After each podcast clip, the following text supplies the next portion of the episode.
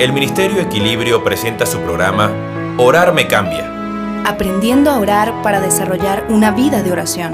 Con el maestro Néstor Blanco. Hola amigos.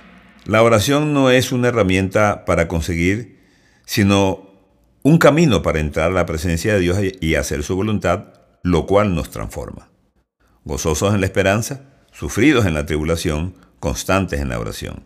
Es por lo menos ingenuo pretender que el Señor nos va a bendecir dándonos lo que le pedimos, pero al mismo tiempo haremos con nuestra vida lo que a nosotros nos parezca. No hay que olvidar que la oración es relación. Las relaciones se cultivan, se construyen, hay que dedicarles tiempo. En esto tenemos que sincerarnos. La verdadera bendición de Dios implica su verdadero señorío en nosotros. Cuando el rey David se arrepintió de su pecado de adulterio, entendió que más allá del acto de oración de arrepentimiento, se requería una actitud del corazón que estaba por encima del acto formal de presentar sacrificios.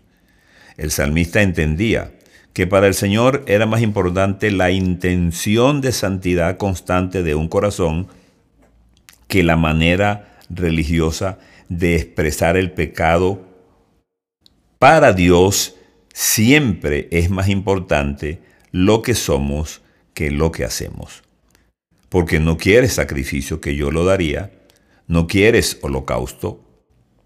Los sacrificios de Dios son el espíritu quebrantado, al corazón contrito y humillado no despreciarás tú, oh Dios.